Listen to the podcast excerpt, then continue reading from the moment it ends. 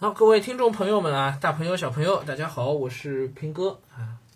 今天晚上这段录的有点晚啊，因为我在呃空降到我们各个群里面啊，跟我们的这个家长们有一些在群里面的互动答疑啊，大家问的一些问题。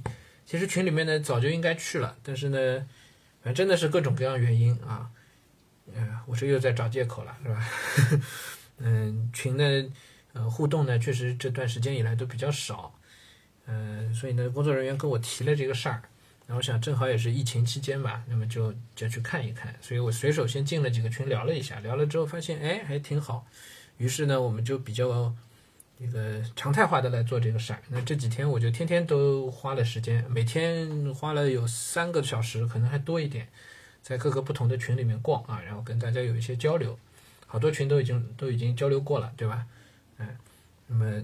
正好今天就晚上就说一下这个事儿，因为时间都花在这儿，就跟大家汇报我的我在干嘛。嗯，那么如果您在我们群里的话呢，那么也是就稍安勿躁。应该工作人员这次的安排应该是大概一两周的时间啊。我们有九十个群，应该全部都会轮到的，两周左右吧，应该全部都会轮到一遍的，好吧？到时候跟大家呃具体交流啊。啊，这是就今天主要的事儿了。其实我今儿一天。嗯，录音也基本上没录什么，把那几个发刊词稍微录掉一些，然后又写了一段啊，那段还没全写完，然后剩下的时间都是碎的，要么陪娃呀，要么啥的，书也没看啊，然后就是在呃做这个群里面的这些答疑的工作，包括我们自己团队的一些工作的安排啊，大体就是这样了。嗯，疫情的情况呢，也确实越来越焦虑啊。嗯，我也收到一些家长的要求邀请，说聊聊疫情的很多啊，到底真实情况啊？不在上海的呢，想了解上海真实情况；在上海的呢，我还见到有人，哎呀，这看热闹不嫌事儿大呀，跟我说这个像陈独秀一样说说上海的情况，救救上海人吧。我的天呐，我何德何能啊？我，您这您这消息是真是送我上路啊？这是要啊？哎，这个不行啊。嗯，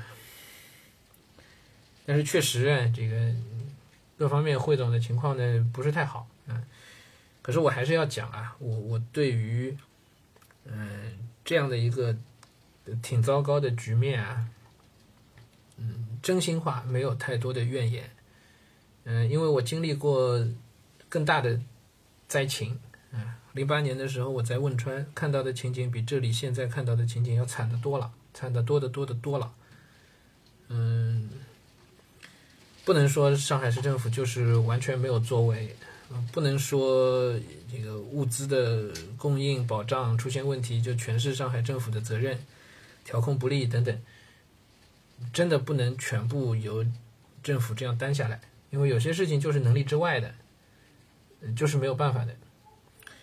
哎，讲到这儿了，我多说几句啊。我在汶川做志愿者、抗震救灾的志愿者的时候，我们干的最多的主要是两件事情。第一呢是帮当地的灾民呢搭帐篷，第二呢是帮当地灾民送物资。这两件事情听起来都很简单，是吧？觉得我们志愿者似乎也没有多大的作用啊，我们也没有进去刨尸体，是吧？刨遗骸也没有。但是这两件事情实际上价值非常非常大。嗯，国家的救灾啊，第一时间就到位了。嗯，我到现场的时候已经是十天之后了，十几天之后了。嗯，电力供应已经恢复了，但是当地的政府还没有恢复正常运转，政府是失能的，失能的。当时因为看到政府的失能，我们都非常的气愤，我们觉得这基层政府要你干嘛，对吧？都是干嘛吃的？对，这就是批判的态度。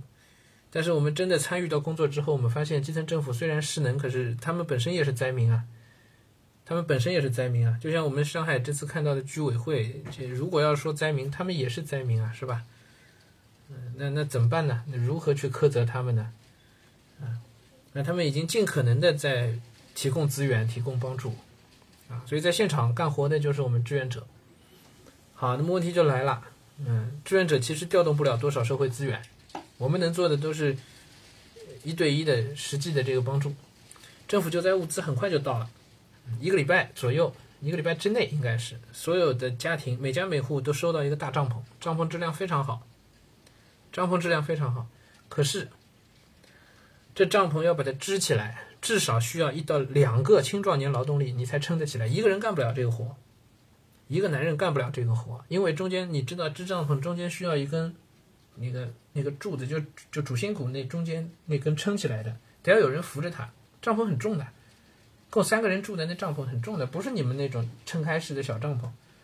一层大的帆布，中间一根大柱子，柱柱柱子那个撑开之后，撑起来之后，外边都要敲地钉，整个帐篷得把它中间竖好，两边往外拉，得两个男人，至少两个青壮年劳动力干得了这活。那都是灾民啊，家里这帐篷摆在那怎么弄？哎老人家，那帐篷丢在地上，照样露天睡在旁边，没办法搭那帐篷，怪谁？发生这样的我们觉得很糟糕的事情，怪当地政府吗？那政府从来自己是没有那人手能帮大家干这个事儿的，政府是调动社会资源来完成这些工作，对不对？可政府当时怎么去调动社会资源？怎么去调动？给大家挨个打电话吗？他没有能力去调动啊，对吧？这事儿你怪政府，对大家矛头最后都指向政府，但实际上政府真的做不了，不是他不想做，不是他是不不是他 不愿意做，懒政都不是，他就是没有能力。这个时候就是需要在抗震救灾那时候，就是需要部队介入进去。子弟兵都不够用，那就是志愿者进去帮他们搭帐篷。我们挨家挨户一个一个帐篷给大家支起来，那怎么办？而搭帐篷，这接着是送物资。搭帐篷还方便，我们反正看到帐篷在地上没搭起来的，我们直接冲上去帮他们搭完就了事儿，是吧？可是送物资呢？送物资是需要信息沟通的，需要知道哪家哪户送了，哪家哪户没送。送这个还不够，那大米每家每户就得一份。这都不能少的，哪家我这里多送一个，那边少一个，这怎么怎么弄啊？这里头是一个信息沟通的问题，信息登记记载的这个问题，对吧？这事情政府能干吗？不是他不想干，他真干不了。全国各地红十字会运过去的东西，我亲眼看见堆在当地宾馆里，堆在那儿没有办法往下发，不是政府不想发，他看着干瞪眼着急。我见到当地的那个县一级的那个政府的办事员，啊，那眼睛红的。他那也不知道是累还是哭啊，那没没法弄，就是能力再大，他一个人，就整个政府班底就这么点人，怎么办？他们主要是调动社会资源，但是整个社会，整个社会资源在当时就是架空的状态，就整个就就没有了，垮掉的一个状态，做不了啊。所以这个时候，我觉得我因为经历过那些，当时非常愤怒，非常非常气愤啊，标准愤青是吧？啊，那现在自己在上海再经历一遍，再看到这个现象，大家看到很多视频啊，什么上海的救灾物资进不了上海啊，什么进来之后烂在旁边没人去管啊，是吧？嗯，我不相信是政府不愿意做，但是在这种情况下，大家都被管控在里边，各种防疫政策可能上下有一些东西还在打架，信息沟通也不畅，怎么办？做不到，真的就是失能了，就是做不到了。不能说我们老百姓，我们觉得政府就是万能的，什么事儿就得就就你你是政府，你就应该我交了税了，你就应该完成，不完成就是你的错，我就骂你，骂也不解决问题，你骂死他他也干不了这活呀，是吧？所以我其实这话我很早就想说了，但唉几次我都话到嘴边我都忍住，风控节目里我都说我们不添乱不添乱，其实我之前说了那么多遍的不添乱就是这个意思，老怪他没用。哎，相相比之下，更靠谱的做法是所有人都不添乱，自己把自己的事儿干好，自己把自己的生活尽可能的安妥下来，很多事儿也就不存在了。等到很多事儿都不存在的时候，政府就有很有极大可能，他可以把他的精力专注到他真应该专注的那些事情上去，而不是再来处理那些乱七八糟的事儿。天天政府在那在那辟谣。我觉得这就很浪费时间的一个事儿，是不是？那为什么我们就去传那个谣呢？就能不能少点转发？能不能这事儿，咱们嗯，不是说不需要批评，而是现在不是一个批评的时候。我之前节目里也说，上海政府很多事儿干成这个样子，真是该骂，但是不是现在去骂他。结束之后，我们需要反思复盘，到那时候再骂他、再批评都来得及，那时候他也听得进。那你不是现在就搞这些事儿，是吧？啊，所以呢，还是不添乱，好吧？做好自己的事儿，啊，踏踏实实的，每个人都在自己岗位上，力所能及的范围之内，再去帮助一下其他人，那就很美好了。啊，让自己的小区也别乱起来，包括还有很多像最近拿一些学校征用做方舱的事情，在民间引起的反应反响非常大。我看的就有大张旗鼓出来闹事的，说的不好听，那些教唆着就喊着大家一起来闹事儿的，那就是在教唆，就是在教唆。啊，实际上对一些学校、对一些公共建设的一些征用，在紧急情况下，我们真的还是先理解，先理解这个事儿，你就觉得有问题，我们先把眼前。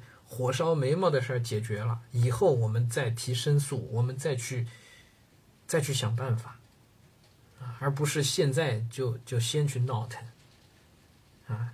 我觉得整个疫情发展到现在，上海真的是到了一个很紧急的一个状态了。倒不是说我们生活上多紧急，我们现在各种外卖团购还挺多的，是吧？但是可能真的觉很多很多事儿不是我们。表面上看到的那么简单那个样子，恐怕还真不是。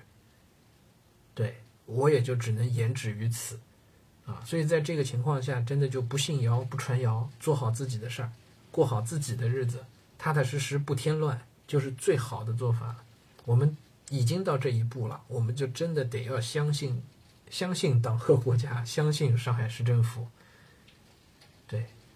啊，大家都不添乱，我们相信政府失能的这个状态会很快的恢复，然后一切都会恢复有序。OK，行，今天晚上就跟大家聊到这里吧，好吧？咱们，嗯，今天下着雨啊，啊，大家心情都不太好啊，咱们迎接明天，可能还是下雨吧，但是迎接新的一天的到来啊。好，今天就跟大家说到这儿。